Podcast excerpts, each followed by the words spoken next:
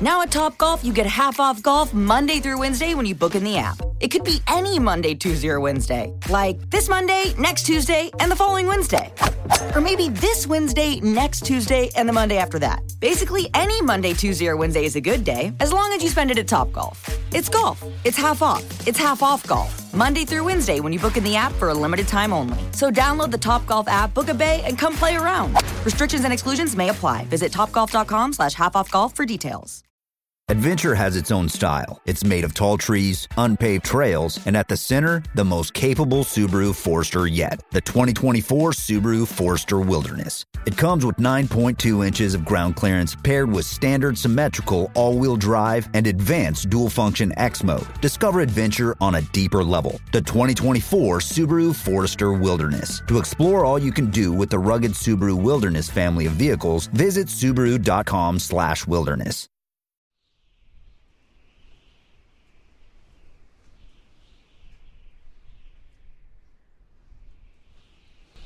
Aullidos en medio del bosque. Durante mi juventud fui soldado. Deserté cuando cumplí 30 años de edad.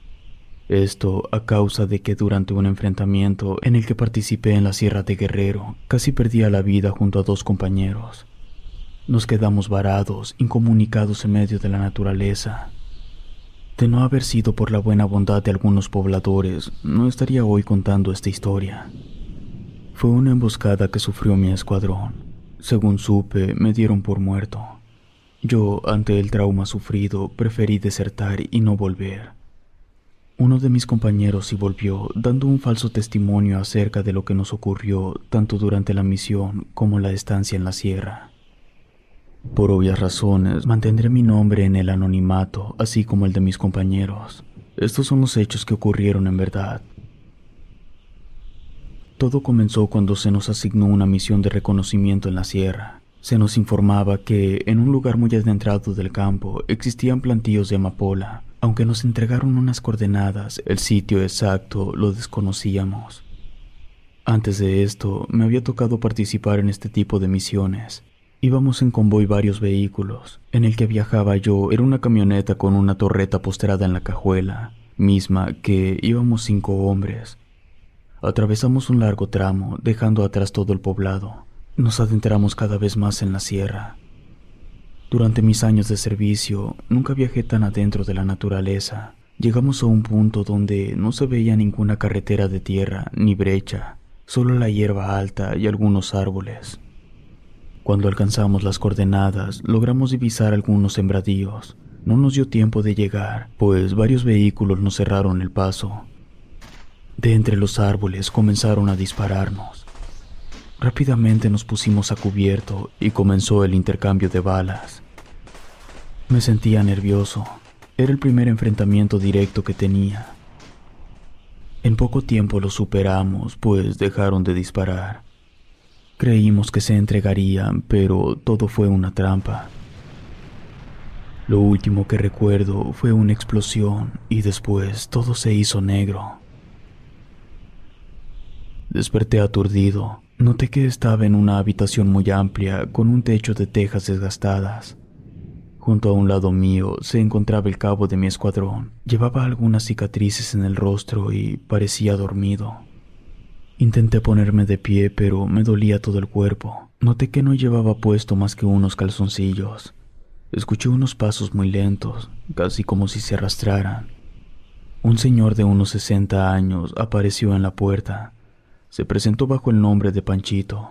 Dijo que uno de sus hijos nos encontró arrastrándonos cerca de las rejas que limitaban sus tierras. El señor nos hablaba como si ya nos conociera, pero a mí me costaba trabajo entenderle, pues me sentía confundido. No sabía ni dónde estaba o qué había ocurrido. Don Panchito me hizo beber un té y me hizo comer una especie de sopa. De repente comencé a sentirme muy mareado. Caí dormido de nuevo. No desperté hasta que escuché a mi compañero quejarse. Intenté llamarle desde mi cama, pero no me respondía. Noté que era de noche y hacía frío. Solo llevaba encima una sábana. Pude al fin ponerme de pie. Le llamé a mi compañero, pero no obtuve respuesta. Me acerqué a él. Noté que temblaba. Quise buscar algo con que cubrirlo, pues, al igual que yo, solo llevaba una sábana encima. Me puse a buscar en toda la habitación hasta dar con nuestros uniformes militares que estaban sobre una silla. Mi cuerpo estaba muy entumido. No sé cuánto tiempo habré permanecido postrado en esa cama. Caminando de manera torpe, alcancé la ropa, revisé las prendas, estaban sucias. Tomé una casaca y cubrí con ella a mi compañero.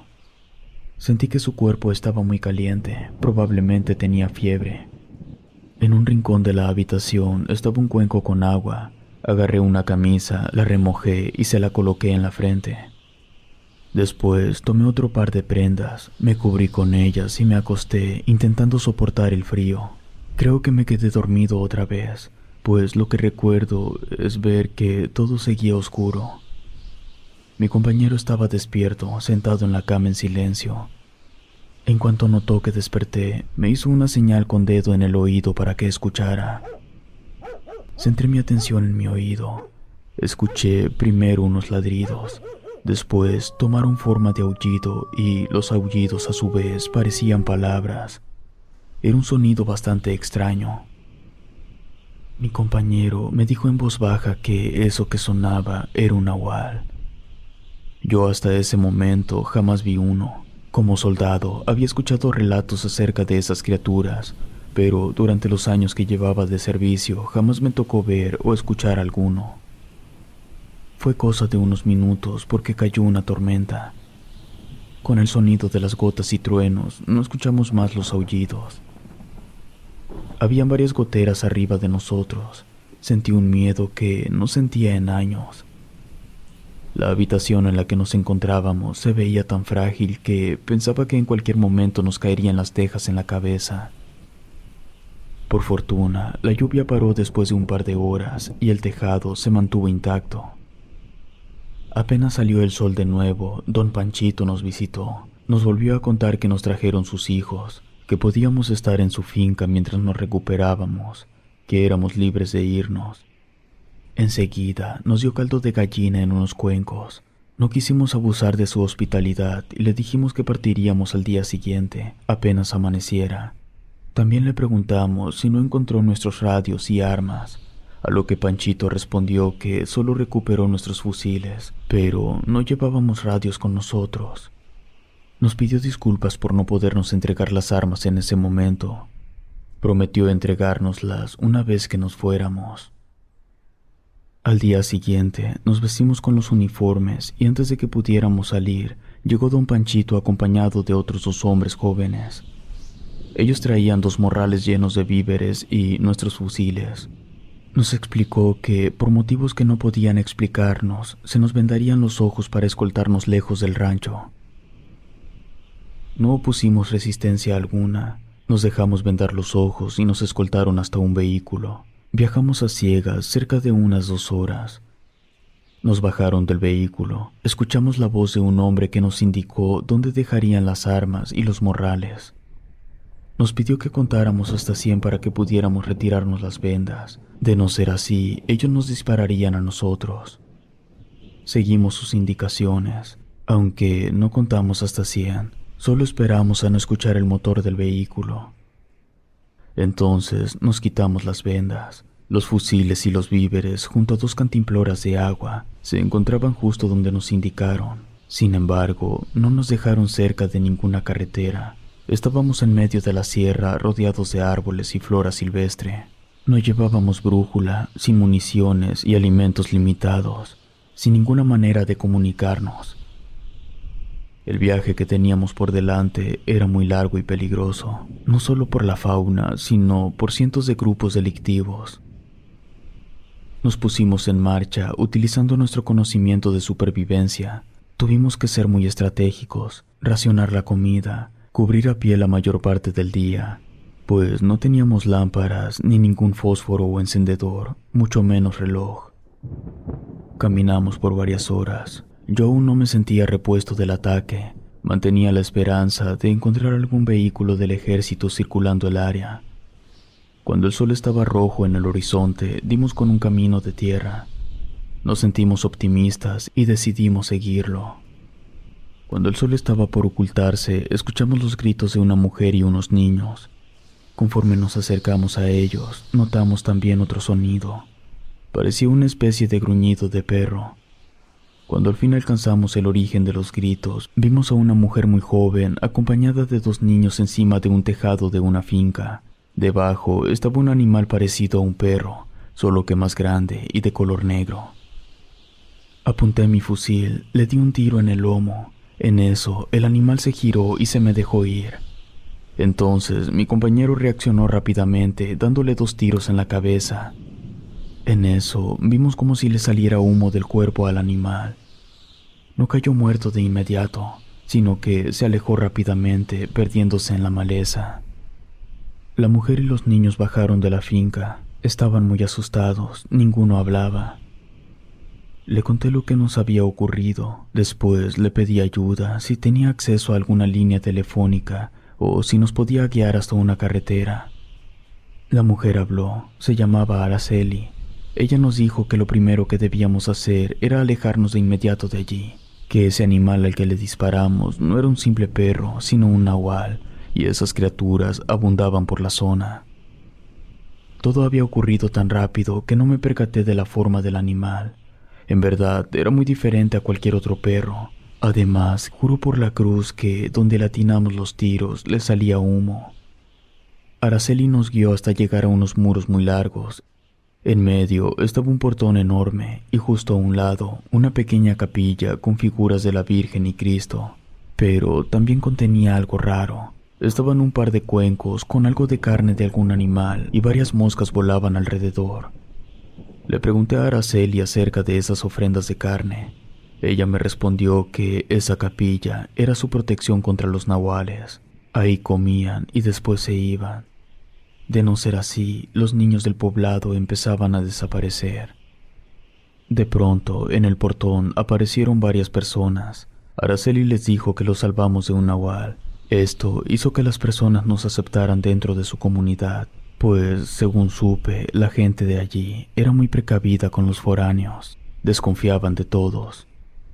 Nos invitaron a un banquete esa noche. Noté que la comunidad estaba conformada mayormente por mujeres con hijos. Le pregunté a Araceli el porqué de esto. Ella me dijo que era a causa del narcotráfico. Muchas perdieron a sus esposos en alguna balacera. Ella misma pasó por eso. Su esposo fue reclutado por un cartel. Jamás volvió. Supo que había muerto por un enfrentamiento con militares. Todos nos trataban con amabilidad, sin embargo, sentíamos cierta barrera. Cuando deseábamos hablar sobre cualquier cosa, casi siempre se quedaban callados. Queríamos irnos de inmediato, pero tanto las personas como Araceli nos dijeron que no era prudente, pues ya estaba oscuro y la carretera más cercana se encontraba varias horas de allí. Se nos ofreció alojamiento en una finca vacía cercana al portón de entrada. También nos dieron un cambio de ropa. Nos dijeron que lo mejor era esconder los uniformes por nuestra propia seguridad. Aquella noche conocí a la única persona que nos habló abiertamente sobre los nahuales que acechaban el poblado. De hecho, fue la única persona que nos hizo entera confianza. Era un hombre de unos 50 años. Estaba encargado de resguardar el portón de la entrada por las noches. Como agradecimiento, nos ofrecimos a acompañarlo durante algunas guardias esa noche. A fin de cuentas, estábamos acostumbrados a velar los campamentos en el ejército. El señor aceptó que le acompañáramos, nos ofreció algo de café y comenzó a relatarnos algunas de sus anécdotas. Según sus palabras, aunque los nahuales eran seres milenarios, hubo una época en la que no acechaban esas tierras, que la razón por la que se establecieron en la sierra fue a causa de la llegada de un vagabundo misterioso. Todo ocurrió cuando él era niño. Por aquel entonces el poblado no tenía muros y los vecinos no eran tan unidos. Había mucho trabajo en las labores del campo. Era común que llegaran personas a quererse instalar en el lugar. Incluso siempre preguntaban por trabajo, pero aquel vagabundo simplemente se quedó a las afueras del poblado en una casa de campaña. El hombre duró una semana ahí. Ofrecía predecir el futuro de las personas a cambio de algo de comida. Muy pocas personas aceptaron que se les dijera el futuro, ya que nadie deseaba acercarse a aquel hombre. Su olor era como a carnicería. Llevaba en el cuerpo varias cortadas con heridas mal atendidas, y aunque los pobladores le ofrecieron ayuda para curarlo, el hombre se negó. Decía que él conocía de medicina y era necesario sangrar para sanar. Según el señor, algunos niños vieron al hombre moverse de manera violenta. Parecía como si tuviera un demonio dentro. Las personas del poblado comenzaron a tenerle miedo y le pidieron que se alejara de aquel lugar. El hombre no hizo caso, por lo que terminaron echándole varios hombres del poblado. No volvieron a verlo, pero cosas extrañas comenzaron a ocurrir en el poblado. Amanecían las gallinas degolladas, los cerdos se enfermaron y las cosechas se pudrieron. Algunos testigos decían haber visto un perro enorme atacando los corrales. La gente especulaba que se trataba de aquel extraño vagabundo intentando vengarse por haberle echado. No pasó mucho tiempo antes de que se observara al primer nahual. Era un perro enorme. Este era el culpable de degollar a las gallinas. Varios hombres del pueblo intentaron cazarlo, pero solo dos de ellos regresaron. Decían haber visto cosas terribles en una zona de la sierra. Vieron animales actuando como seres humanos y al extraño vagabundo transformarse en animal. Hasta la fecha no hubo quien se animara de ir a buscar a ese vagabundo. El señor no estaba seguro de que aquel nahual fuera la misma persona.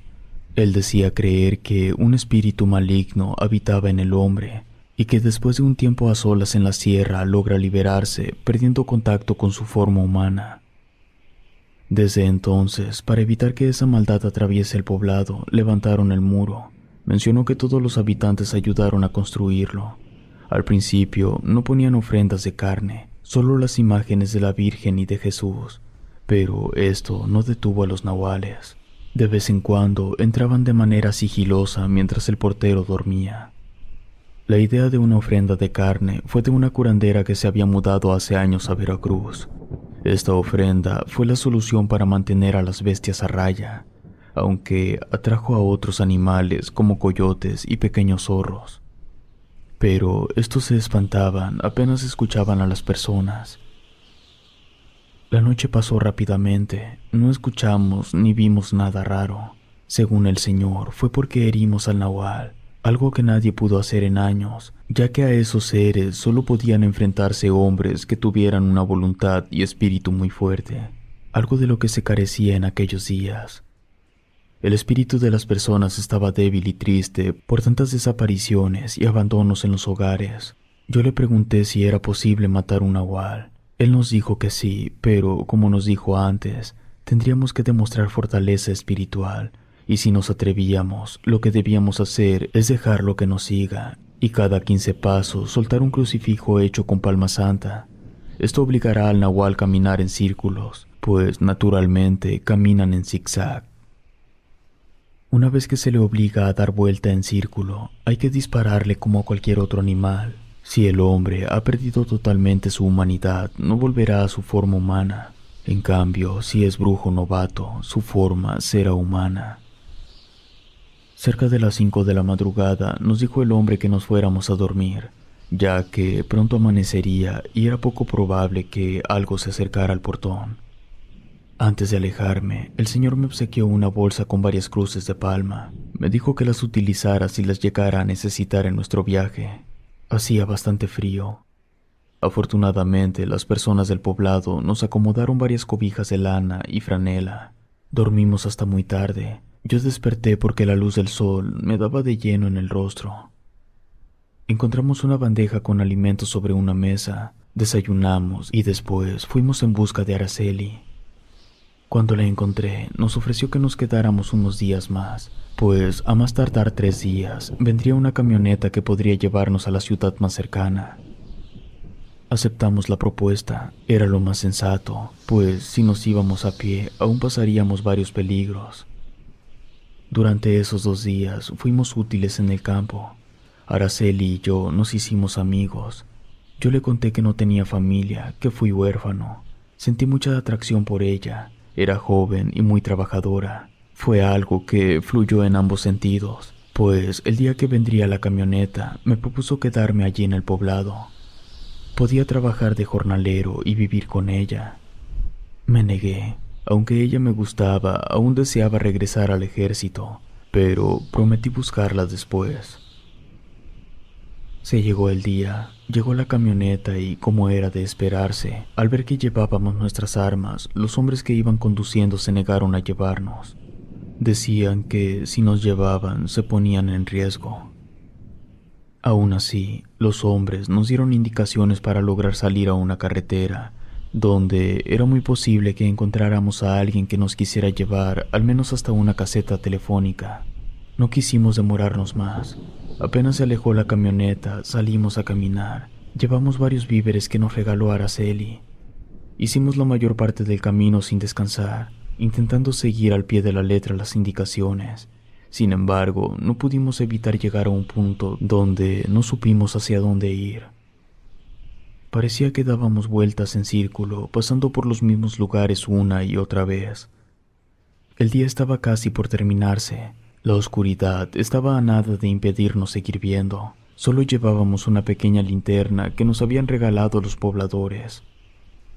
Nos detuvimos un poco para pensar y buscar alguna manera en que nos pudiéramos resguardar durante la noche. Estábamos en eso cuando empezamos a escuchar unos gruñidos que provenían de los árboles. El sonido era una mezcla entre el ruido que haría un jabalí y un perro. Iluminamos alrededor lo poco que pudimos con la linterna, pero no vimos nada. Aún así, apuntamos las armas en dirección a los matorrales. Pasaron unos minutos y dejamos de escuchar el gruñido, así que continuamos la marcha con cautela. Pasó un rato y, al no escuchar nada, aceleramos un poco el paso. Aún no encontrábamos un lugar seguro para pasar la noche. En eso notamos el sonido de pisadas que nos seguían. Un sexto sentido se activó en mí. Recordé al hombre del poblado y su regalo, así que comencé a dejar las cruces de palma, imaginando que los pasos que nos seguían eran los de un nahual. Mi compañero, quien llevaba la luz, se dio cuenta que aquel ser caminaba alrededor de nosotros. Yo solo pude verlo como una sombra. Era enorme, casi como un oso, pero no parecía uno. Rápidamente apunté hacia él. Le disparé sin pensarlo. El animal bufó y produjo un sonido casi humano.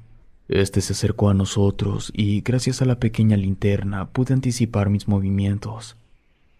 Le di dos tiros más en la cabeza mientras gritaba. Mi compañero se mantuvo firme iluminando a aquella criatura. Vimos cómo caía al suelo, dejando salir un grito de persona. Enseguida comenzó a temblar violentamente sobre el piso. Cuando dejó de moverse, nos acercamos a verlo de cerca. Lo que vimos no puede ser descrito, pues no hay nada que se le compare. Aún así, pudiera decir que era la mezcla entre un hombre, un perro y un jabalí. Mientras veíamos la criatura, nos echaron unas luces de reflectores. Era un escuadrón de soldados de otro regimiento. Nuestros disparos los atrajeron. Nos detuvieron hasta que pudimos comprobar nuestra identidad. Nos dieron asistencia médica. Después nos asignaron a nuestros puestos. Después de esa aventura, tardé en contar lo que nos ocurrió. Mi compañero contó algunas mentiras para quedar como héroe. Prácticamente dijo que él me salvó. No mencionó a la persona que nos rescató después del enfrentamiento, ni a Araceli, ni nuestros enfrentamientos con los nahuales. Yo lo conté solo una vez. Esto ocasionó que fuera ridiculizado. Por ese motivo preferí callar y no desmentir ni contar mi historia. Con el tiempo no podía dejar de pensar en Araceli, así que terminé desertando e instalándome en Veracruz. Intenté buscar a Araceli, pero no hubo manera en que pudiera rastrear su ubicación. Eran otros tiempos. No existía la tecnología actual. Además, para cuando tuve trabajo estable ya había pasado demasiado tiempo. Probablemente no existiría ni siquiera el poblado o ella habría conseguido a otra persona. Aún a la fecha la recuerdo bien. Espero que se encuentre viviendo una vida plena y a salvo de los nahuales que acechan en la sierra.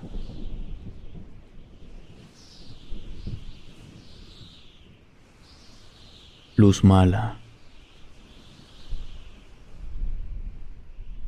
Pertenezco al ejército de Paraguay. Para ser exactos, Soy miembro de la segunda división de infantería del segundo cuerpo del ejército. Mayormente se nos asignan misiones de apoyo en desastres. Soy altamente requerido, gracias a mi formación como médico. Durante mi carrera me he enfrentado a todo tipo de peligros, entre ellos tanto naturales como sobrenaturales. Hay muchas personas que no creen en estos relatos, precisamente porque les aterra aceptar que existen muchas cosas a las que no les podemos encontrar explicación hoy en día. Durante mucho tiempo he callado acerca del suceso que estoy por contarles, pues casi siempre que lo contaba, las personas que escuchaban, si no se burlaban de mí, intentaban darle una explicación a lo que vi. Pero puedo asegurarles que ese ser no era ni una bruja ni humano, era algo tan extraño que hoy en día cuando lo recuerdo no puedo conciliar el sueño. Todo comenzó cuando a mi división se nos asignó la labor de contención en una inundación en un poblado cercano al río. Los nombres tanto del poblado como de mi división me los reservo para evitar problemas. El lugar que se nos asignó era un Building a portfolio with Fidelity Basket Portfolios is kind of like making a sandwich. It's as simple as picking your stocks and ETFs, sort of like your meats and other topics, and managing it as one big juicy investment. Mmm, now that's pretty good. Learn more at fidelity.com slash baskets. Investing involves risk, including risk of loss. Fidelity Brokerage Services LLC, member NYSE SIPC. I feel good. Dad, are you singing to your cereal? Yes, I am, like I knew that I would. No, a dance too? Come on, Ava. Silk almond milk starts the morning on a high note. Yow! Songs, dances, and dad jokes. So good, so good. I got you. Mm. Silk almond milk. With calcium, vitamins A, D, and E. Feel. Poblado muy cercano a una presa. Corre el río y, debido al temporal de lluvia, el río se desbordó. La mayoría de pobladores fueron evacuados. Sin embargo, varias personas quedaron atrapadas en sus tejados. Cuando nosotros llegamos, la inundación estaba siendo contenida por otro escuadrón de infantería. Apenas llegar, se nos informó que un grupo de turistas quedaron atrapados cerca de una de las entradas a la presa. Llevaban ahí al menos tres días. No fue una tarea fácil rescatarlos. Sin embargo, lo logramos después de ocho horas de maniobra. Una vez que tuvimos a los civiles a salvo, ellos nos informaron que al menos dos personas sí alcanzaron a correr antes de la inundación, pero que temían por ellos pues se fueron en dirección contraria a los albergues del ejército. Supuestamente regresarían con ayuda, pero hasta ese momento no sabían nada de ellos. Nuestros superiores escucharon a los civiles. La información que dieron era cierta. De hecho, el capitán estaba informado de otro grupo de personas desaparecidas en el bosque. Se asignó un grupo de búsqueda, del cual yo fui parte. Se nos dieron unas coordenadas y partiríamos apenas hubiéramos descansado seis horas. Cuando se busca a alguien hay que ser estratégico o terminarás perdido también. Desgraciadamente, en aquella travesía lo olvidamos. Tuvimos que cubrir la zona a pie. Por fortuna, durante esa misión, la lluvia había cesado. Aún así, íbamos equipados con casacas contra lluvia. Llegamos al punto exacto que se nos indicó sin ver rastro de las personas desaparecidas. Cerca de donde terminaba el cuadrante que nos indicaron, notamos varias pisadas y como a seis metros, un zapato y una bota. Nuestro superior tomó la decisión de que continuáramos revisando un kilómetro más afuera del cuadrante. Seguimos el rastro. Personalmente no tenía fe de encontrar a las personas vivas. Por lo regular, cuando las personas se pierden en esas zonas, terminamos encontrando los cuerpos sin vida. Así pues, es lo que yo buscaba, algún cadáver. Venía platicando de eso con dos compañeros cuando escuchamos unos gritos pidiendo auxilio en inglés. Seguimos el camino hasta llegar a una pequeña arboleda con una pequeña cabaña en medio. Entramos de inmediato, esperando encontrar dentro a las personas que gritaban, pero lo único que encontramos fue un montón de ropa, basura y animales muertos. Al salir, vimos algo tan extraño de no ser porque todo el escuadrón lo vimos, no lo creería. Es un fenómeno difícil de explicar. Al principio pensamos que era un árbol que se estaba quemando, pero cuando nos acercamos pudimos notar que era una flama. No tenía origen, estaba suspendida en el aire. En un arrebato estúpido me acerqué a tocarlo, pues no sentía calor emanando de aquel fuego. Para aumentar mi sorpresa, no sentí que me quemara, al contrario, me producía frío. Los otros soldados hicieron lo mismo que yo, comprobando el extraño fenómeno. Uno de ellos dijo que eso era un fuego fatuo y que era muy probable que se produjera por algún cuerpo en descomposición. Otro dijo que era la manifestación de un espíritu maligno en la zona. De pronto el fuego cambió de forma. Parecía un ser alado. Enseguida se movió del lugar alejándose de nosotros como si tuviera voluntad propia. El fuego terminó por desaparecer en lo profundo del bosque. Un compañero dijo que pudo ver rostros humanos dentro del fuego. Otro le contestó que era solo su imaginación y que el fenómeno era algo natural. Enseguida se puso a remover la tierra debajo donde estuvo el fuego ardiendo. Según él, hacía esto para poder encontrar el verdadero origen del fuego. Lo único que encontró fueron muchas lombrices. Escuchamos de nuevo un grito, esta vez sonaba aún más alejado. El compañero que dijo que el fuego era un espíritu maligno, nos dijo que no deberíamos seguir adentrándonos en el bosque, pues precisamente era lo que buscaba ese espíritu adentrarnos, separarnos y perdernos. La mayoría de nosotros le juzgamos de supersticioso. Era muy raro haber visto ese fuego fatuo, pero eso no quería decir que fuera un espíritu que nos deseaba perder. Seguimos caminando en dirección a donde escuchamos los gritos. Fuimos a dar a una ciénaga, donde aparecieron siete fuegos más, todos formando un semicírculo, el lugar apestaba a podrido y era difícil caminar entre el fango. Mis compañeros bromeaban con el olor hasta que nuestro superior nos exigió guardar silencio, pues alcanzaba a escuchar algo cerca de nosotros. Aunque aún había algo de luz, la zona era oscura a causa de los frondosos árboles, motivo por el cual encendimos dos lámparas. Se le ordenó a dos hombres estar a cubierto, apuntando sus armas, mientras otro iluminaba en ambos lados el camino. Un grito ensordecedor salió entre una enramada, a un costado de la ciénaga. Dirigimos rápidamente la luz en esa dirección. El soldado supersticioso comenzó a rezar en voz alta. Nos dijo que estaba seguro que aquello era una trampa de una bruja.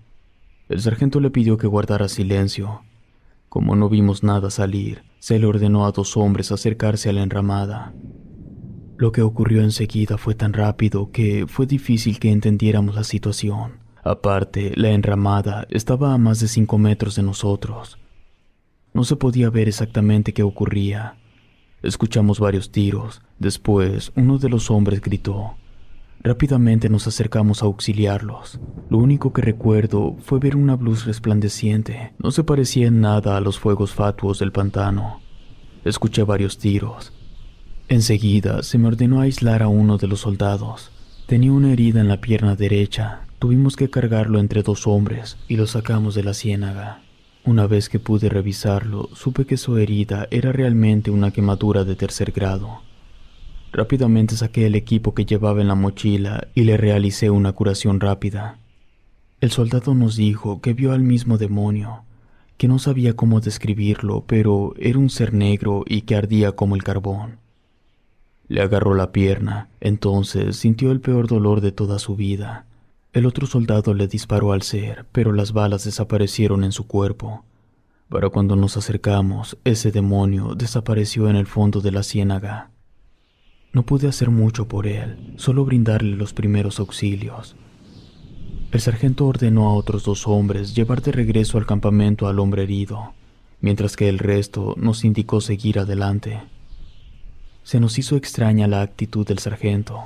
Un soldado que era cercano a él me dijo que se le indicó encontrar a las personas extraviadas a toda costa, pues de entre las personas desaparecidas iban dos extranjeros. Casi a la orilla del pantano encontramos una playera y un par de zapatos. Varios de los soldados dijeron que era probable que los cuerpos estuvieran en alguna parte de la ciénaga debajo del agua. Yo les dije que no era posible, pues los cuerpos flotarían. Aun cuando no hubiera suficiente profundidad en el agua, el cuerpo se hincha con gases y termina flotando a la superficie. Cuando el sargento escuchó lo que dije, me puso a mí y a otro hombre que revisáramos más a fondo la ciénaga, mientras que el resto del grupo avanzaría un kilómetro más. Después regresaríamos al campamento para volver por la mañana. No encontré ningún cadáver. Sin embargo, puedo jurar que vi varias caras dibujarse en el agua. Cada que ocurría esto, empujaba la culata de mi arma en dirección a esos rostros, que desaparecían apenas tocaba el agua. Uno de los soldados que peinaba la zona junto conmigo me dijo que todo lo que estaba ocurriendo era debido a un espíritu maligno, que era una antigua leyenda que le había contado su abuela. Se trataba de la luz mala. Teníamos que andar con sumo cuidado y las armas de fuego no servirían contra ese ser. Intenté no hacerle caso a mi compañero.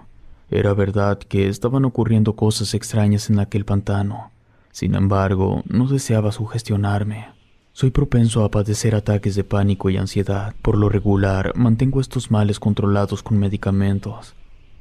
Pronto dejamos de escuchar al grupo que se fue por delante de nosotros. Como ya estaba completamente oscuro, se nos dificultaba más la búsqueda. Nos servíamos sobre todo del tacto. En una parte del pantano encontré algo. Era el cuerpo de una mujer. Rápidamente lo sacamos del agua y lo llevamos a la orilla. Ver aquel cadáver a la luz de la luna me parecía algo tenebroso. El fuego fatuo se hizo presente justo a un lado del cuerpo. Después avanzó hacia nosotros. Había adquirido un color rojo mezclado con púrpura. Uno de los soldados dijo que no viéramos la luz directamente. Yo cerré los ojos inconscientemente. Escuché a uno de los soldados gritar. Cuando volví a abrir los ojos, vi a uno de los hombres revolcarse en el suelo.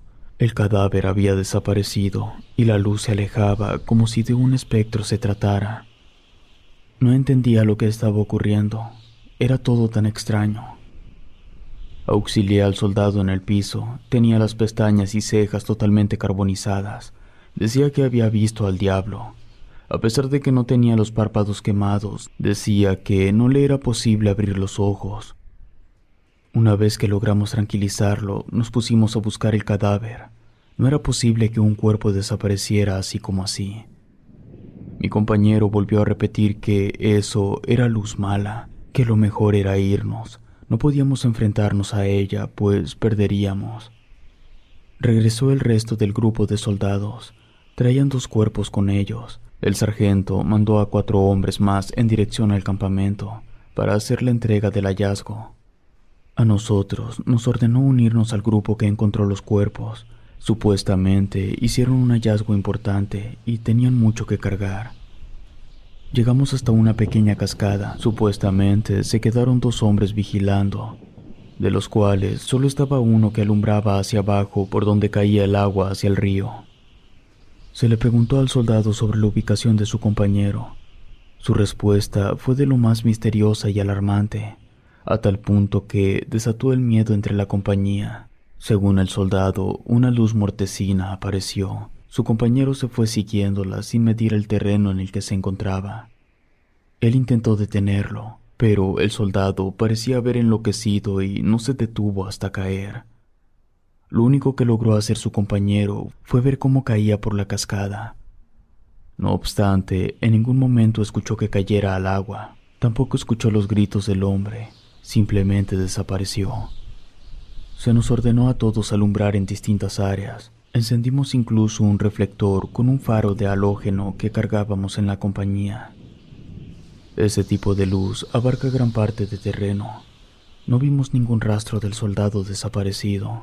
Se volvieron a dividir los hombres. Unos tendrían que llevar unas cajas que encontraron junto a los cuerpos. Se decía que contenían material de contrabando mientras que los demás bajaríamos por un sendero que conducía debajo de la cascada para buscar al soldado.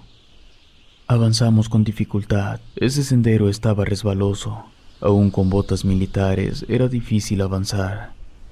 Con gran esfuerzo llegamos a la parte baja de la cascada.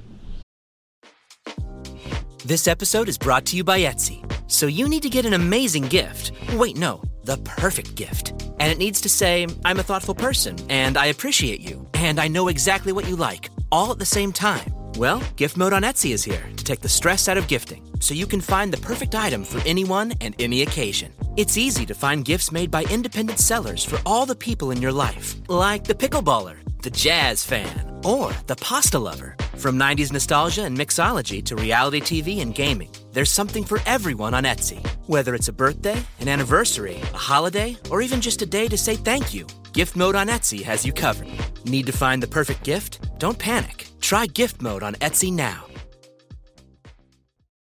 Tenía el uniforme empapado y lleno de musgo, las manos raspadas, incluso perdí un compartimento con medicamentos. Miré hacia arriba de la cascada. La altura no era exagerada. Aún así, era lo suficientemente pronunciada para acabar con la vida de una persona. Empezamos a llamar por su nombre al soldado y como respuesta vimos una luz blanca que, aseguramos, provenía de una lámpara. El sargento nos ordenó ir en esa dirección de inmediato. Seguimos el brillo de la luz, pero fuimos víctimas de una alucinación o espejismo, aunque no sé si ese fenómeno se pueda dar en el bosque de noche. Cuando llegamos al lugar donde provenía el brillo, este se apagó. No se veía a nuestro compañero. No había nadie. Era un silencio ensordecedor. Ni siquiera un grillo o ave nocturna sonaba. Llamamos a nuestro compañero en voz alta sin recibir respuesta. De pronto nos llamaron por radio desde el campamento. La compañía tuvo que regresar, pues al parecer estaban bajo ataque. No pudimos regresar por el mismo lugar por el que bajamos. Tuvimos que retroceder una larga distancia. Mi compañero seguía insistiendo en contarme sucesos paranormales que explicaban lo que estaba ocurriendo. Decía una y otra vez que no viera directamente a la luz mala, que si era roja era el mismo demonio, y ese nunca andaba solo. Siempre lo acompañaban al menos una docena de almas en pena que le sirven. Fue más sencillo llegar en dirección al pantano. Allí encontramos a varios de los soldados que habían regresado a llevar las cajas al campamento. Dijeron que algo maligno los estuvo siguiendo todo el camino. Percibían un olor a quemado y sus radios recibían unos sonidos extraños, pero el punto de quiebre fue cuando las luces comenzaron a cegarlos. Dispararon en dirección a donde procedían, pero éstas se apagaban y reaparecían a unos cuantos metros. Yo tenía el radio estropeado, pues cuando me metí a la ciénaga se me cayó dentro del agua. Los soldados nos mostraron los sonidos que captaban sus radios. Era muy extraño, como recibir una voz no humana. Seguimos caminando cargando las cajas entre todos. Pesaban bastante.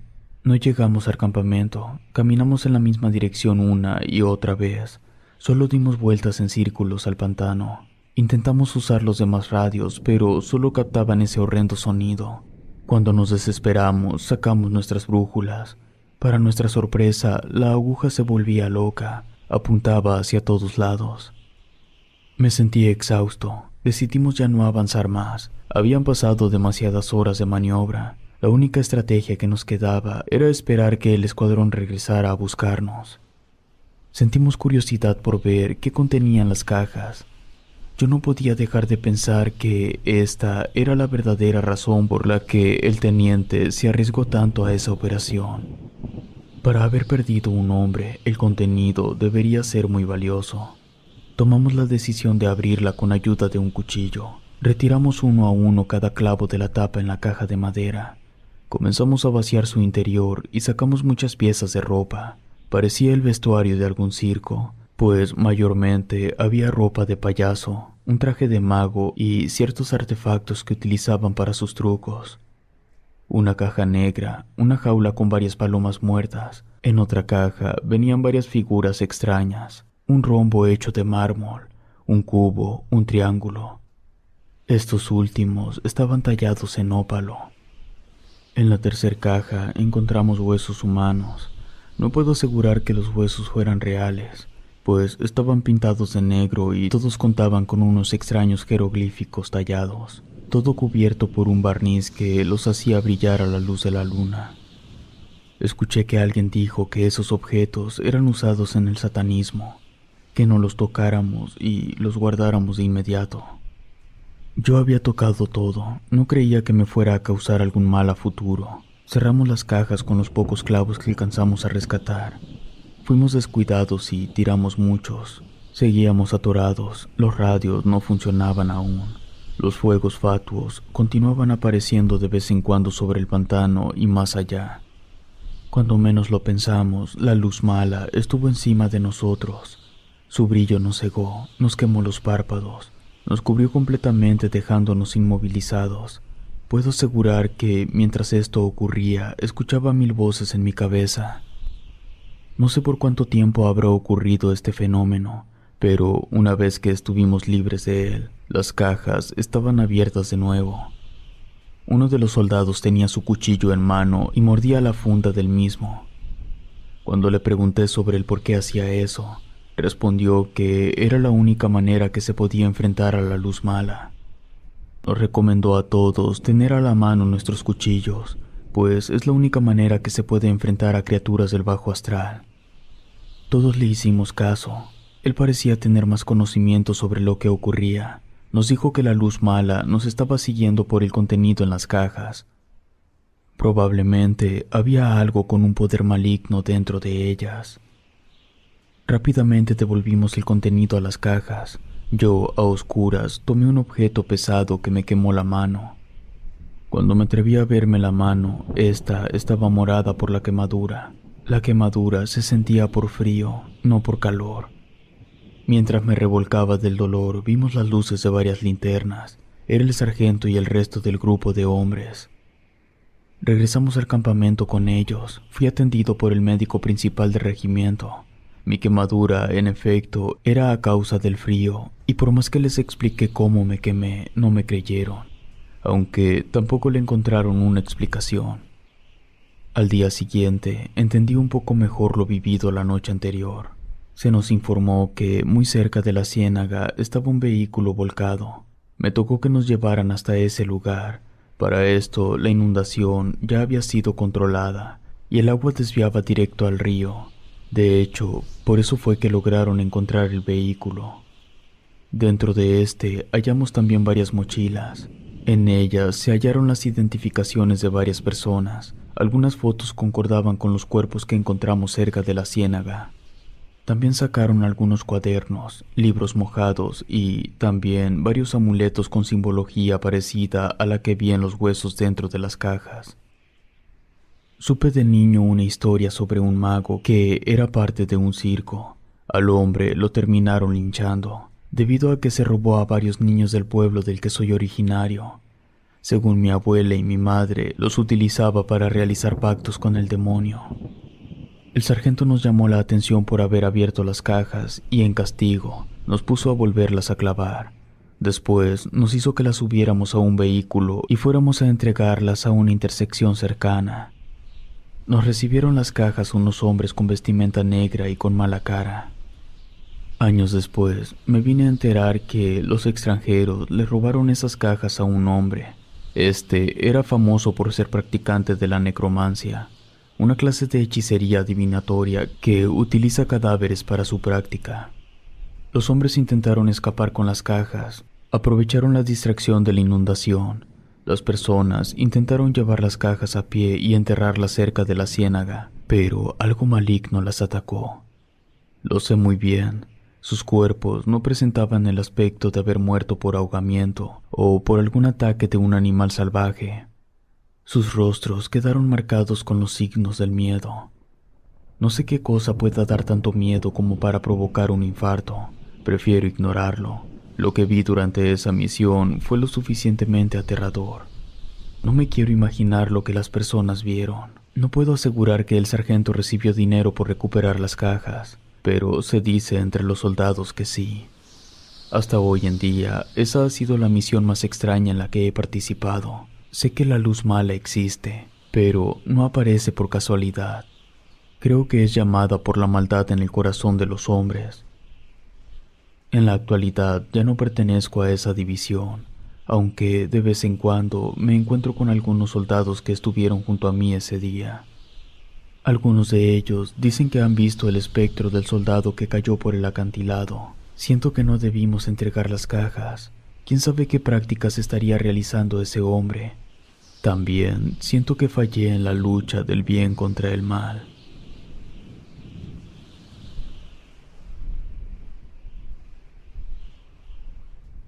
Fuimos echados por una bruja. Las historias de brujas son muy comunes entre los soldados, sobre todo en aquellos que somos asignados a zonas rurales y también aquellas muy alejadas de cualquier población. Es precisamente en esas zonas en las que la mayor parte de avistamientos ocurren. Desgraciadamente, es norma en el ejército mexicano no cargar celular, mucho menos tomar fotos de las operaciones llevadas a cabo. No sé si sea que las zonas más alejadas de la civilización sirvan de escondite para las brujas, o si estas son zonas energéticas en las que encuentran poderes antiguos de los cuales servirse. Soy soldado raso, ingresé al ejército como castigo por parte de mi padre, ya que no pudo controlar mi rebeldía. No me arrepiento ni le reprocho el haberme obligado a ingresar, pues la vida dentro del ejército me ha parecido de lo más entretenida durante el tiempo que llevo, he escuchado algunas historias acerca de las bolas de fuego que aparecen en los campos. También de fantasmas que acechan a los soldados. Por un tiempo yo no creía en estas historias. Me gustaba escucharlas, pero no las creía, hasta que un día me tocó vivirlo en carne propia. Todo comenzó durante una operación de entrenamiento cerca de la Sierra Madre Occidental. Gracias a ser destacado, me fue asignado una escuadra de cadetes. Llevaba dos años en el ejército. El entrenamiento ahora era totalmente táctico. Para ese ejercicio nos dejarían en un campamento a la intemperie, en una zona muy alejada de todo poblado. Se pondrían a prueba nuestras destrezas y habilidades para la supervivencia. Se nos entregó un mapa con varias coordenadas. El reto consistiría en regresar en el menor tiempo posible a la zona militar. Como tiempo límite, tendríamos dos noches a lo máximo. Personalmente me sentía emocionado. Aunque ya anteriormente tuve que realizar operaciones en campamento, siempre era como soldado y bajo el mando de algún sargento o instructor. En esta ocasión yo estaría al mando. Tendría la oportunidad de demostrar mis dotes de mando y promover mi ascenso.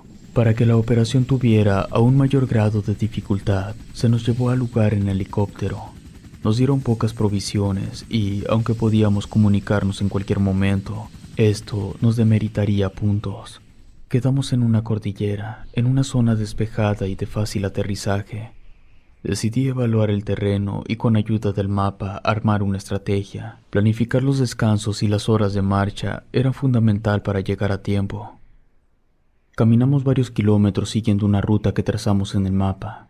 Según se nos informó, habría otros dos grupos de cadetes en diversas zonas y era muy probable que nos los encontráramos. This episode is brought to you by Rakuten. If you're shopping while working, eating, or even listening to this podcast, then you know and love the thrill of the hunt. But are you getting the thrill of the best deals? Rakuten shoppers do. They get the brands they love with the most savings and cash back. And you can get it too. Start getting cash back at your favorite stores like UGG, Samsung, and Expedia, and even stack sales on top of cashback. It's easy to use, and you get your cash back through PayPal or check. The idea is simple. Stores pay Rakuten for sending them shoppers, and Rakuten shares the money with you as cash back. Download the free Rakuten app and never miss a deal. Or go to Rakuten.com to start getting the most bang for your buck. That's R A K U T E N. That's Rakuten.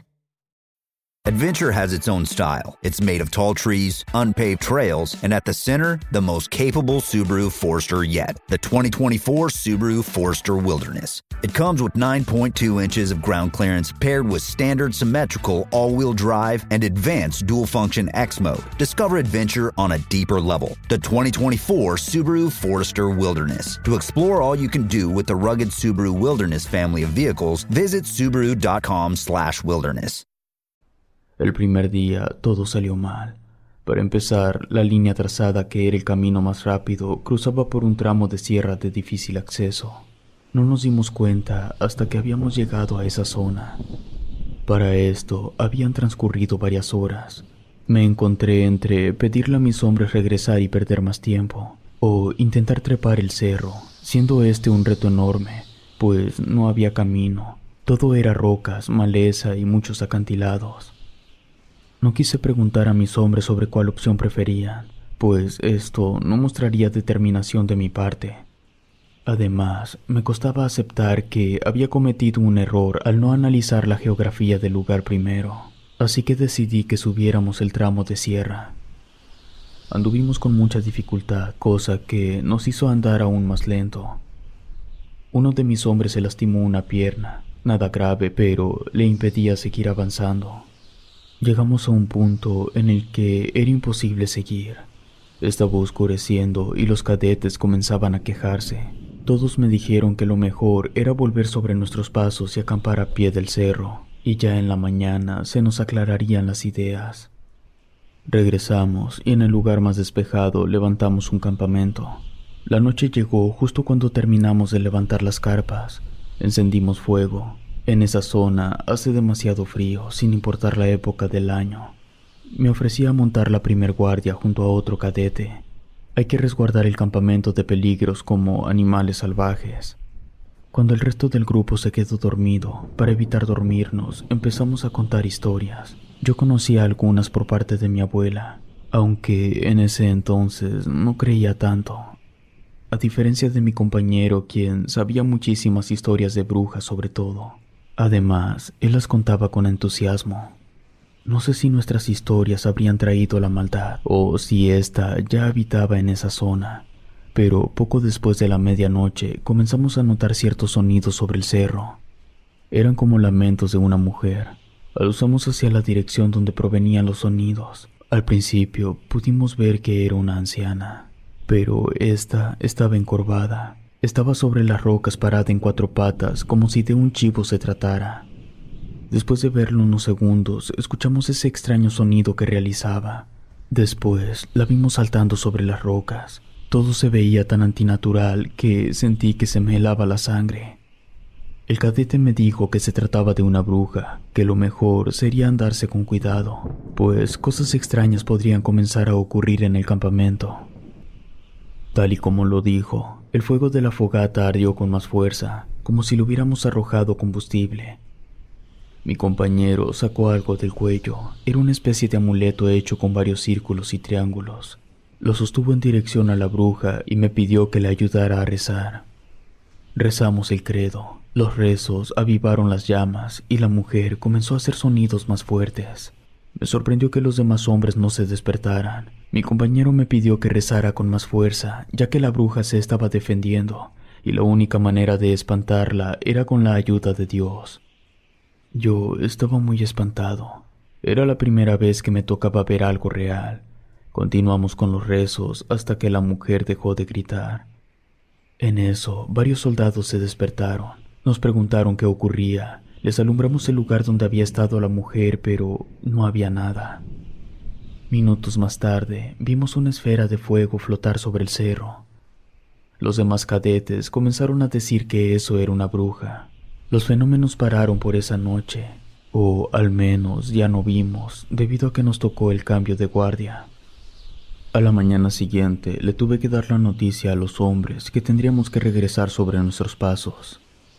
Todos comenzaron a quejarse. Al principio intenté ignorar los comentarios de los cadetes. Sin embargo, después de escucharlos todo el camino, mi paciencia llegó a su límite. Tuve que reprenderlos, los confronté, les dije que aquel que deseara podía comunicarse por radio a la zona militar y que vendrían por ellos. Al haber mencionado esto, los cadetes guardaron silencio y siguieron la marcha. Según el mapa, cruzaríamos por un poblado menonita abandonado. Si nos dábamos prisa, quizá podríamos recuperar algo de tiempo perdido, llegar en la noche al poblado. Ya de allí serían unas cuatro horas de camino, mi plan era acampar en ese poblado si es que en verdad estaba completamente desocupado. Solo una vez nos detuvimos a comer. De nuevo nos encontramos frente a una zona un poco escrapada, no tanto como la del día anterior, pero sí de difícil acceso. Supuse que cualquier lugar que hubiera elegido me toparía con esos riesgos. En eso consistía la prueba. Para mostrar destreza, quise ir por delante de los cadetes, subiendo primero a la ladera. Esto me costó varios rasguños y un par de golpes en las espinillas. No obstante, esto animó a los cadetes que comenzaron a trepar rápidamente. El primero en llegar hasta donde yo me encontraba era el compañero con el que realicé la guardia nocturna. Me estuvo platicando sobre otros avistamientos como el que habíamos tenido la noche anterior. Según él, nunca vio una bruja tan de cerca. Él esperaba que no la volviéramos a ver, pero estaba casi seguro que no seguiría, pues las brujas siempre son atraídas por la luz de alguna persona. Nunca eligen una persona al azar, tienen que ver algo dentro de su víctima. Escuché al cadete y aunque lo que vimos la noche anterior era tanto espeluznante como inexplicable, no creía lo que él contaba. Hasta ese momento, las historias que escuchaba solo eran de avistamientos. Nunca leí o escuché que una bruja atacara a campistas o a alguien de mi familia. Los demás cadetes nos siguieron el paso. Habrá sido como una hora de camino entre los acantilados y las rocas antes de que lográramos divisar de nuevo el campo. Fue toda una travesía bajar por las piedras. Uno de los cadetes dijo que vio una serpiente de cascabel entre las rocas. Esto nos puso nerviosos a todos, ya que comenzamos a escuchar el sonido que producen los cascabeles. Nos apuramos a bajar aún más rápido. Por fortuna, ninguno de los hombres resultó lesionado. Dos cadetes dijeron haber visto algo sumamente extraño, que debían mostrárnoslo para que pudiéramos creerlo. Sentí mucha curiosidad por ver eso, así que les pedí que nos mostraran. Regresé yo solo con ellos mientras el resto de los cadetes se tomaban un respiro para tomar agua. No hubo necesidad de trepar muy alto. A solo un par de metros estaba una enorme separación. Los cadetes se iluminaron con sus lámparas dentro. Pudimos ver unos insectos. Estos producían un sonido horrible como el de un niño llorando. Era repugnante y aterrador. Regresé con el resto de los cadetes. Sentía el estómago un poco revuelto. Los insectos me provocaron ganas de vomitar. Volvimos a la marcha y mantuvimos un ritmo constante. Esto nos hizo compensar un poco del tiempo perdido. Desafortunadamente, no llegamos a la hora que yo esperaba al poblado menonita. Llegamos casi a las once de la noche. La mayoría de construcciones estaban casi en completo deterioro. Echamos un ojo a la mayoría de casas que se veían en mejor estado y que representaban un refugio seguro.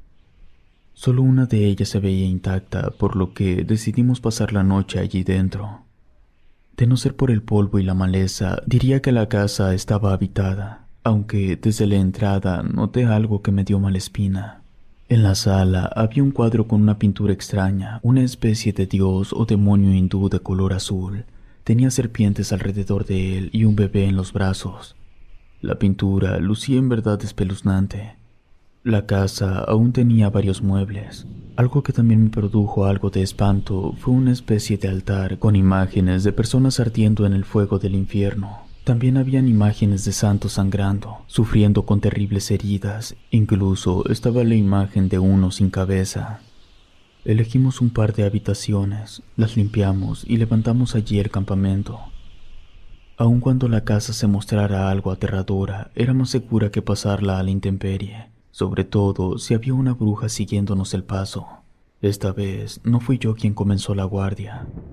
Me despertaron cerca de las tres de la madrugada para el relevo. De nuevo me tocó con el mismo cadete. Su personalidad tenía algo que me hacía sentir seguro, Pasaron apenas unos veinte minutos cuando comenzamos a escuchar como si fueran pezuñas afuera de la casa, seguido del sonido que hacen las cabras. Nos asomamos por una ventana, apuntamos con nuestras linternas y efectivamente vimos una enorme cabra negra vagando por la calle. Caminaba unos metros y balaba. Mi compañero me dijo que estaba seguro que la cabra era en realidad la bruja o un demonio enviado por ella. Al principio no sabía qué pensar, pero dos minutos después me quedé petrificado, pues el animal comenzó a levantarse en dos patas y gritaba. Parecía como si hiciera un baile grotesco y macabro. Apagué mi linterna. Pasarían un par de segundos cuando comenzamos a escuchar los balidos cada vez más cerca. Por un momento escuché como si tocaran el vidrio de la ventana con ayuda de una roca o una moneda. Nos quedamos quietos y callados. No podíamos creer que el animal estuviera haciendo eso. El cadete sugirió que echáramos un vistazo a la ventana. Yo, sin pensarlo, dirigí de nuevo la luz de mi lámpara en dirección a esta. No me atreví a mirar directamente tras la ventana. Aún así, por el rabillo del ojo, vi la sombra de la cabra parada frente al vidrio. Me atreví a mirar directamente por unos segundos. No sé cómo explicar lo que vi. Era como si el cuerpo de un ser humano hubiese sido adaptado a la forma de la cabra. Desenfundé mi arma, abrí la ventana y apunté en dirección a la extraña criatura. Intenté bloquear mi miedo. Cuando estuve a punto de jalar el gatillo, la cabra había desaparecido, dejando en el aire sus horripilantes sonidos. Las cosas no pararon por esa noche. Uno de los cadetes que se encontraba durmiendo lanzó un grito de espanto. Encontramos al resto del grupo despierto y encima del cadete. A este le sangraba el cuello, tenía una herida pequeña. Cuando le preguntamos sobre lo que ocurrió, nos dijo que vio un extraño animal trepando por las vigas de la casa. Escuchamos un gran escándalo que provenía de la habitación donde estaba el altar. Me dirigí hacia allá con tres hombres. Los vasos de la veladora ardían sin contener cera o mecha. Era un suceso inexplicable. Del techo nos cayeron ratas. Después escuchamos una risa en el tejado. Allí estaba la mujer que vimos sobre la sierra. Estaba atorada entre dos vigas. Su cuerpo se contorsionaba de manera sobrenatural. Su rostro estaba completamente pálido, como si jamás hubiera visto la luz del sol. La posición de su cabeza se encontraba al mismo nivel que sus hombros, como si no tuviera cuello. Uno de los cadetes disparó sin que yo diera la orden. La bruja se retorció y comenzó a caminar agarrada de las vigas. El resto del grupo se alejó de ella.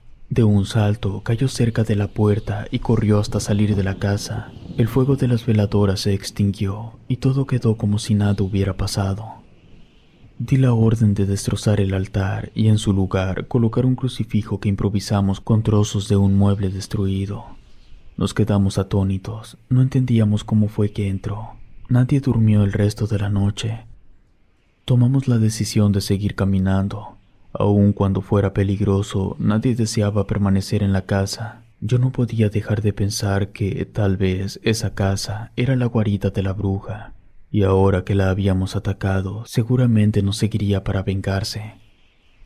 Atravesamos un tramo donde no hubo camino, todo era árboles y arbustos salvajes. Según mis cálculos, en un par de horas debíamos llegar al punto donde se nos indicó.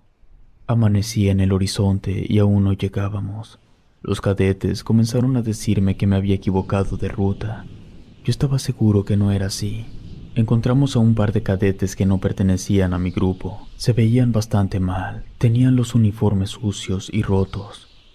Cuando les preguntamos sobre lo que les ocurrió, nos contaron que se perdieron durante su práctica y llevaban dos días sin comer.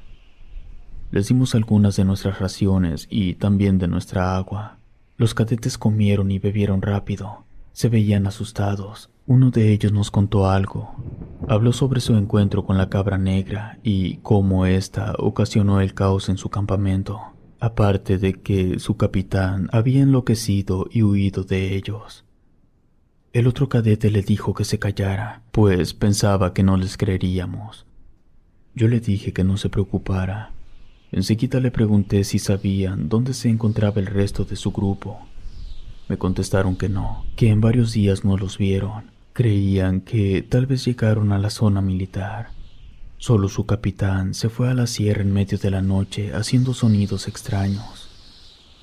Los cadetes se unieron a nuestro grupo. No tuvimos intención de regresar a buscar a sus compañeros, pues queríamos salir de esa zona maldita. Tardamos un par de horas más en llegar al punto. Llegó un momento en el que el grupo comenzó a desesperarse nuevamente.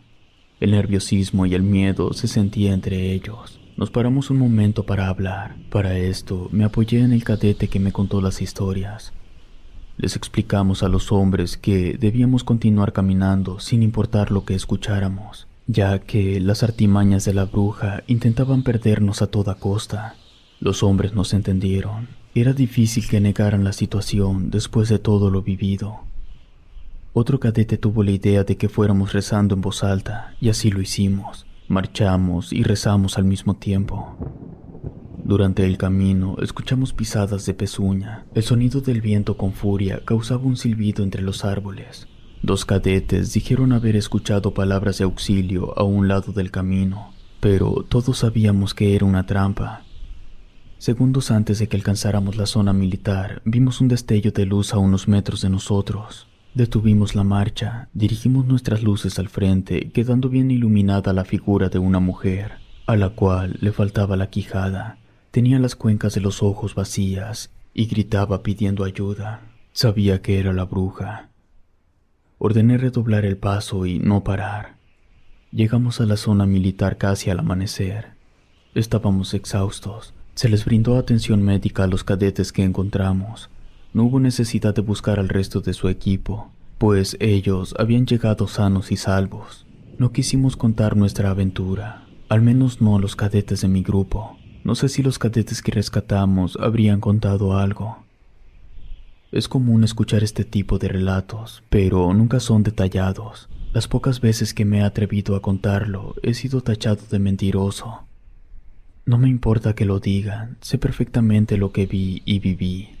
Esta experiencia cambió mi pensamiento escéptico. Ahora sé que existen cosas allá afuera que están lejos de nuestra comprensión.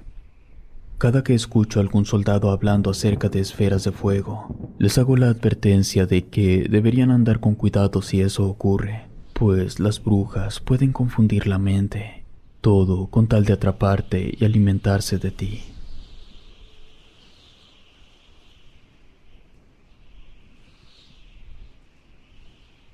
La prisión abandonada. Soy militar de oficio desde que era niño, siempre fue mi sueño ingresar en el ejército, aunque una vez que estuve dentro, supe que no todo sería como en las películas.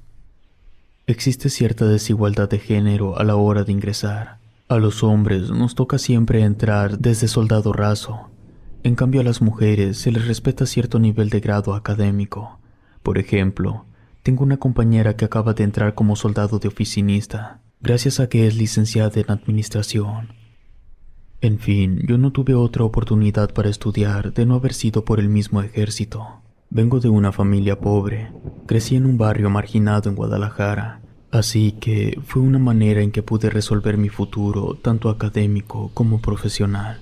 Los primeros años que ingresé al ejército solo me asignaban en pequeñas compañías que estaban encargadas de reforestar el campo y reparar carreteras. Fue precisamente durante mi primera misión de mayor seriedad que tuve un primer encuentro con lo paranormal. El nombre de mi compañía me lo reservo, pues pudiera tener problemas si se llega a saber que yo envié este relato. Se nos asignó visitar un edificio antiguo que fue utilizado como prisión. El lugar estaba abandonado. Fue una misión de reconocimiento. Se nos ordenó ser muy sigilosos, pues se decía que aquel lugar estaba siendo utilizado como bodega y narcolaboratorio, aunque la información no estaba confirmada aún.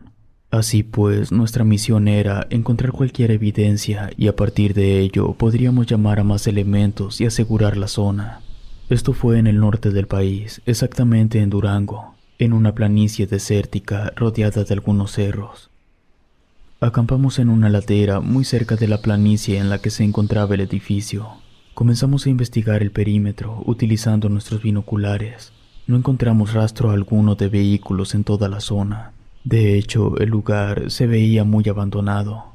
El acceso era algo difícil, por lo que si hubiera alguien sería fácil emboscarlo.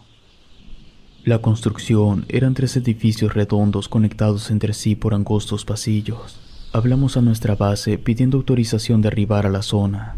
Se nos concedió acercarnos. Se nos concedió acercarnos en vista de que no existía actividad de personas en la zona. Llegando al lugar, bajamos de los vehículos.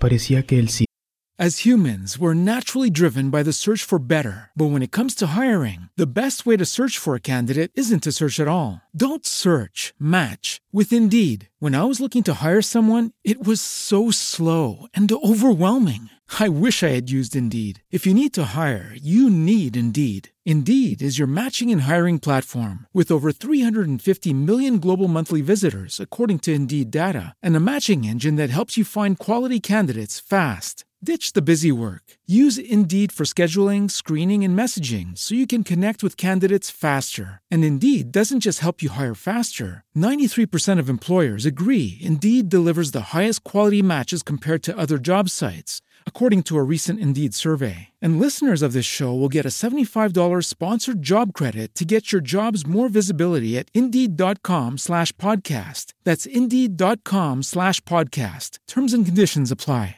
¿No se merece tu familia lo mejor? Entonces, ¿por qué no los mejores huevos? Ahora, Egglands Best están disponibles en deliciosas opciones. Huevos clásicos, de gallina libre de jaula y orgánicos de Egglands, que ofrecen un sabor más delicioso y fresco de granja que le encantará a tu familia. En comparación con los huevos ordinarios, Egglands Best contiene la mejor nutrición como 6 veces más vitamina D, 10 veces más vitamina E y el doble de omega 3 y B12. Solo Egglands Best. Mejor sabor, mejor nutrición, mejores huevos. Visita egglandsbest.com para más información. El sitio colapsaría en cualquier momento. Encendimos las lámparas, aunque aún estaba el sol en todo su esplendor. Enseguida ingresamos al edificio por la puerta principal, siempre con los rifles en mano, pues aunque hasta el momento no habíamos visto nada extraño, aún existía la incertidumbre. El ala de entrada mostraba varias rejas. Parecía que en otro tiempo cumplía la función de un tipo de filtro para las personas que fueran a ingresar. Según supe, el sitio fue utilizado un tiempo como asilo para enfermos, aunque yo lo dudo, pues su aspecto era tal cual debería lucir un reclusorio. Fue fácil cruzar las rejas y alambrados de la ala principal, pues estos se encontraban sueltos y oxidados. Las retiramos intentando hacer el menor ruido posible e ingresamos por el arco de la entrada a la primera sección de los tres edificios. De inmediato comenzamos a revisar las primeras habitaciones, que creo funcionaron alguna vez como oficinas, pues aún se podían ver algunos escritorios y las estructuras metálicas de varias sillas. Otra habitación parecía haber sido parte de una enfermería, pues algunos de los muebles aún tenían el símbolo de la Cruz Roja, además de que el piso estaba lleno de frascos de vidrio con algunas etiquetas. En esa sala de enfermería fue que me percaté de ciertos símbolos en las paredes. Algunos estaban muy tenues, parecían haber sido pintados con un spray rojo. Adentrándonos más, vimos otros signos hechos con excrementos. Estas últimas marcas nos dieron la prueba de que alguien estaba allí, pues eran frescas, el olor lo decía todo. Los símbolos eran algo parecido a una estrella de cinco puntas invertida, con otras marcas pequeñas sin forma en cada esquina. Yo me quedé pensando qué tipo de persona sería capaz de realizar ese tipo de marcas. Un soldado de la compañía dijo que esos símbolos eran por prácticas de brujería y satanismo. Recordé un artículo acerca de que en Guadalajara un tiempo amanecieron cruces hechas con excrementos en las calles, y otras acerca de narcos que practicaban la santería y el satanismo. Mezclaban creencias católicas con este tipo de prácticas oscuras. Les comuniqué esto a mi sargento segundo, que venía junto con nosotros. Él me dijo que estaba informado sobre este tema, así que marchamos con más cautela, pues era probable que los delincuentes se encontraran escondidos en alguna parte del reclusorio. También me contó que en otra ocasión le tocó enfrentarse a ese tipo de personas y que suelen ser muy agresivas. Continuamos caminando dentro de la enfermería. Esta sala se conectaba con la siguiente por un corredor que había sido cerrado con la ayuda de unos estantes de metal oxidado. Removimos los estantes intentando hacer el menor ruido posible. Cuando atravesamos el angosto pasillo nos encontramos en una sala muy oscura.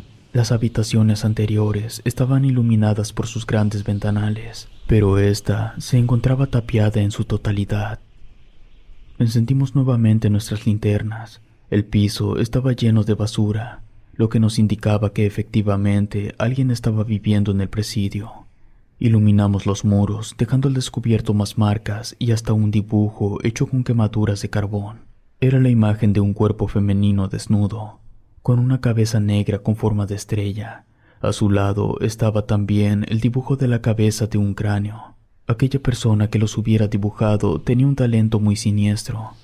El lugar olía igual que una fosa séptica. Esto era porque el piso estaba lleno de excrementos. Empezamos a iluminar alrededor para ver si el lugar contaba con alguna puerta directa al pasillo. pero no vimos nada. Del otro lado, el muro estaba completamente cerrado con ladrillos. No vi ni siquiera alguna marca en que hubiera estado la base de una puerta.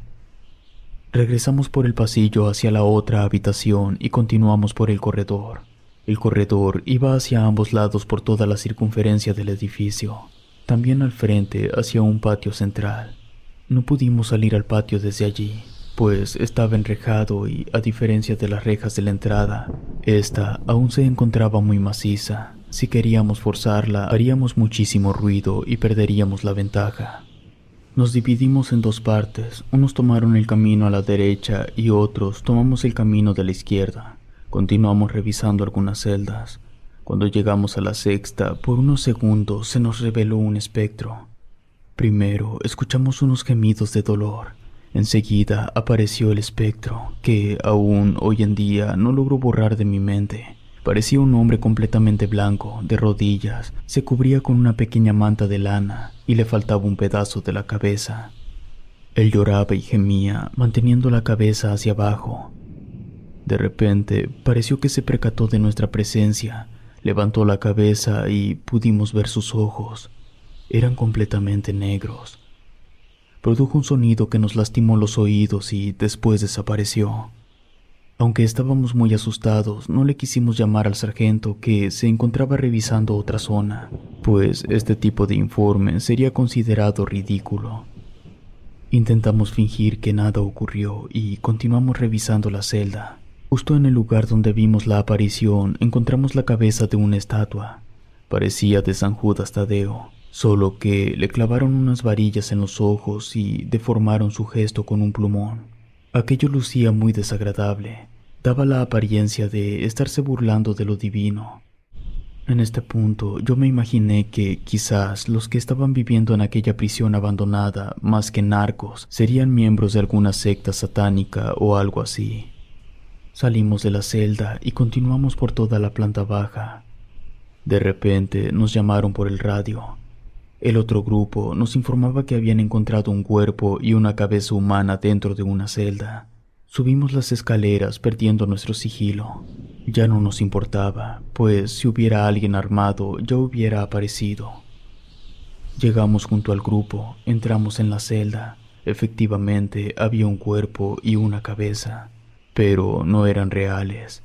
Eran unos maniquíes muy bien hechos. El cuerpo estaba acostado en una plancha de concreto, que quizás fue utilizada como cama en otros tiempos, y la cabeza colgaba de un enorme crucifijo de metal. También identificamos una Biblia justo debajo de donde colgaba la cabeza. Nos pusimos a hojear el libro. En algunas páginas habían escrito groserías y símbolos extraños con un marcador, todo a modo de burla.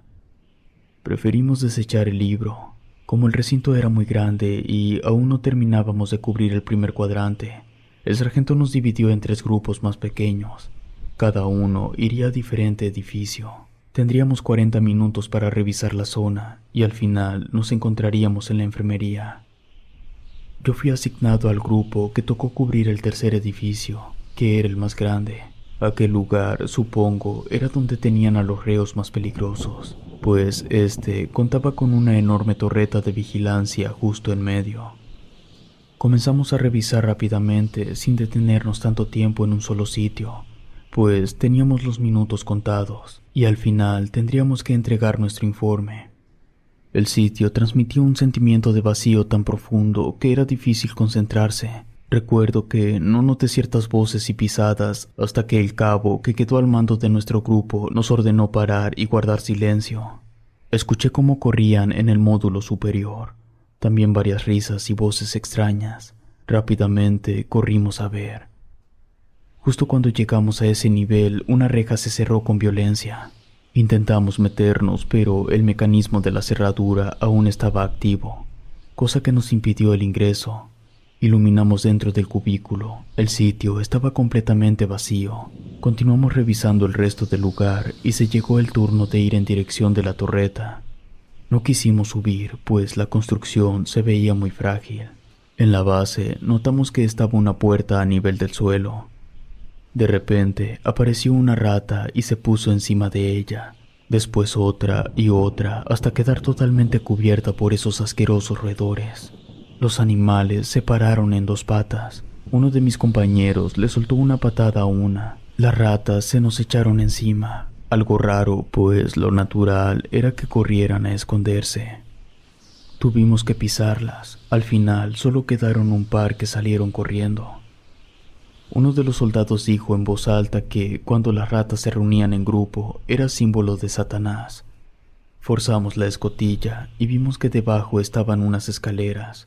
Bajamos por ellas hasta llegar a un túnel que nos llevó hasta el patio.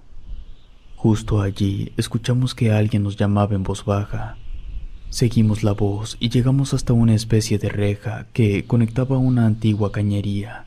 Iluminamos la reja, entonces vimos a una persona en muy mal estado. Nos pedía ayuda. Sacamos a aquella persona. Era un hombre joven con extrema desnutrición. Tenía varias cicatrices horribles en todo el cuerpo. Le dimos agua, llamamos al teniente que nos indicó resguardar a la persona y que enseguida él vendría a revisarlo. Al principio creímos que el hombre deliraba, pues no dejaba de repetir una y otra vez que el demonio vendría por él. Cuando lograron tranquilizarlo, lo interrogaron. El hombre contó que una secta lo secuestró junto con otras dos personas. Le preguntaron acerca de las otras personas, pero él dijo que no podía asegurar que estuvieran vivas, pues los que lo secuestraron estaban completamente locos, realizaban sacrificios al diablo y todo tipo de brujería. Según él, los sectarios no vivían allí, sino que acudían cada cierto tiempo. No supo decirnos cada cuánto venían las personas que lo mantenían cautivo, aunque nos dijo que siempre iban bien armados. El número de asistentes, según él, variaba. Nos condujo de vuelta al primer edificio. Durante el camino nos explicó que a él lo tenían allí porque él no había sido doblegado las otras dos personas sí cooperaban, pero él no. Por eso lo encerraron en esa cañería, que de hecho era una trampa de tormenta. Dijo también que no recordaba cuánto tiempo llevaba ahí dentro, pues perdió la noción del tiempo y estaba enloqueciendo. Dijo haber visto a una especie de demonio asomarse por el enrejado. Llegamos justo hasta un sitio que pasamos por alto, se trataba de un muro falso, justo en el primer edificio, el último bloque de celdas. Fue fácil retirar el falso muro. Dentro encontramos un pasillo que llegaba a otro espacio entre dos celdas. Comenzamos a escuchar unas risas como de manicomio. El hombre que rescatamos se puso tan nervioso que comenzó a gritar. Le ordenaron a los soldados llevarlo fuera de la prisión, mientras que el resto del grupo, quienes ya éramos uno solo, seguimos entrando. Las risas comenzaron a sonar cada vez más cerca. De pronto aparecieron entre nosotros tres espectros, cada uno con algo parecido a un alfiler gigante en las manos. Al principio no sabíamos si eran espectros, ya que su forma era la misma que cualquier otra persona. No obstante, cuando intentamos atraparlos, los atravesamos como si fueran humo. De la misma manera en que aparecieron, desaparecieron, dejando solo el rastro de sus risas, nos quedamos perplejos ante lo que acababa de ocurrir. No supimos qué hacer. No hay manera en que puedas dispararle o enfrentarte a un ente de ese tipo. Revisamos el área. Solo encontramos algunas cadenas soldadas directamente al muro, algo de cabello de mujer y solo eso. Nos dirigimos a la entrada para encontrarnos con los otros soldados. Dejaríamos aquel edificio, al menos por ese día, Llamaríamos a nuestros superiores para ver si nos indicaban permanecer un par de días más a fin de emboscar a las personas que se encontraban privando de su libertad a otras. Se nos ordenó que uno de los vehículos llevara al civil a atención médica y que lo procesara el Ministerio Público. El resto de soldados permaneceríamos allí un par de noches para emboscar a los sectarios y llevarlos ante la ley. Levantamos el campamento en un punto estratégico desde donde se podía estar monitoreando constantemente la prisión. De cualquier manera, al amanecer, nos echaríamos otra vuelta para buscar la bodega de la que nos habló aquel hombre. Durante la noche nos atacaron entes malignos, o al menos es lo que dijo un compañero. Fueron varios sucesos extraños. El viento resopló levantando una tormenta de arena. Tuvimos que resguardarnos Escuchamos como si dentro del viento se arrastraran muchas serpientes. Uno de los compañeros más viejos dijo que todo el lugar estaba maldito, que no era normal ese clima. Según él, era muy probable que los brujos que se reunían allí invocaran algo muy peligroso. Yo me sentía muy alterado. Hasta ese momento me había tocado ver brujas en los cerros, incluso fantasmas. Sin embargo, lo que ocurría allí superaba todo lo que hasta el momento había vivido. Cuando salió el sol, vimos como el campamento estaba cubierto con los cadáveres de varios reptiles, lagartijas en su mayoría. Revisamos a lo lejos de la prisión en busca de algún vehículo o algo que nos indicara que alguien había llegado, pero no, la zona estaba despejada, así que recibimos la orden de volver a la prisión para encontrar el narcolaboratorio. Fue sencillo dar con el lugar, se encontraba justo debajo del segundo edificio. No era la gran cosa, unos cuantos tambos con producto químico para elaborar pastillas. Lo que sí fue extraño era ver que toda enfermería estaba plagada de símbolos. Yo sentía que en cualquier momento podíamos encontrarnos con un tambo lleno de restos humanos. En lo que iba del día no vimos ninguna aparición. Yo tenía la teoría de que los fantasmas solo aparecían después de las seis de la tarde o cuando va cayendo el sol en el horizonte. Destruimos los tambos y su contenido como se nos ordenó. Uno de los hombres dijo haber visto a un sujeto con un traje azul observándonos de cerca. Yo y otros dos soldados fuimos a revisar el área. No encontramos a nadie. Sin embargo, dos de los hombres que se quedaron en el campamento nos indicaron por radio que vieron dos vehículos dirigirse hacia nosotros. No pasaríamos otra noche en la zona, ya que teníamos a los sectarios. Nos colocamos en la entrada sin hacer ruido y en posición para disparar. Ingresaron cinco sujetos, dos de ellos venían armados. Sin embargo, apenas nos vieron, dejaron las armas en el suelo, levantaron las manos y enseguida quisieron sobornarnos. Le preguntamos si vendrían más sujetos detrás de ellos, a lo que respondieron que no, que esperaban más personas hasta el próximo sábado, pero que tenían que acomodar el lugar para una especie de ritual. Cuando vieron que no los íbamos a soltar, se desesperaron. Uno de ellos nos dijo que era muy importante realizar el ritual, pues dejaron una invocación a medias y la tierra quedaría maldita. Se les ordenó a unos compañeros llevar ante las autoridades a los detenidos, mientras que el resto permanecíamos allí para custodiar la zona hasta nuevas órdenes. No quisimos adentrarnos en los edificios. Al igual que en la torre de vigilancia, comenzamos a notar que se acercaban muchas ratas. Al principio solo vimos un par. No quisimos sugestionarnos, pero cuando menos esperamos, estábamos invadidos por esos roedores. Chillaban de manera sobrenatural, parecía como si sus chillidos formaran palabras. Las ratas hicieron un círculo. Uno de los soldados comenzó a dispararles, pero cada rata que moría era suplantada por otra. Junto a ellas venía un olor asqueroso parecido a azufre. De repente, un soldado gritó que vio una bruja en el pasillo de entrada. Otro dijo que era el mismo demonio. Yo, en cambio, cuando giré la vista en dirección a donde apuntaban los hombres, vi a esta criatura cuya cabeza parecía estar hecha de humo su cuerpo parecía el de un hombre, aunque se movía como una mujer. Un compañero le disparó, pero las balas lo atravesaron sin hacerle daño alguno. El extraño ente se puso justo en medio del círculo hecho por las ratas. Uno de los hombres comenzó a rezar, mientras que otros comenzaron a disparar en dirección a las ratas. De inmediato se les ordenó a los hombres que dejaran de disparar. Todos estábamos asustados y perplejos. Por fortuna, a las dos horas se nos ordenó retirarnos de la zona. La pesadilla no terminó allí. Algunos soldados, incluyéndome, enfermamos. No todos de lo mismo. En mi caso, comencé a presentar un temblor de manos involuntario e insomnio severo. Me revisaron en el hospital del ejército, pero ningún medicamento logró aliviarme. No fue hasta que un compañero que estuvo en esa misión me recomendó acudir a una curandera. Ella logró sanarme después de varias limpias. Fue un proceso difícil. Según la curandera, aquellos brujos invocaron seres malignos y muy probablemente un demonio. Dijo que durante mis curaciones se tuvo que enfrentar a varios de estos seres en un plano espiritual. Yo ignoro cómo serán esas peleas, pero sí sentía mucha pesadez durante las curaciones. Según supe, la construcción fue derrumbada. No sé si se construyó algo en su lugar. Por el bien de las personas, espero que no. Tampoco supe si dejaron en libertad a aquellos secuestradores. Ese tipo de asuntos son manejados por el Ministerio Público y en rara ocasión nos enteramos de sus procedimientos. Espero que esas personas se encuentren encerradas. Si te gustó esta historia, suscríbete activando la campanita para que no te pierdas lo mejor de Rede. Gracias por escucharnos. Relatos escritos y adaptados por Mauricio Farfán.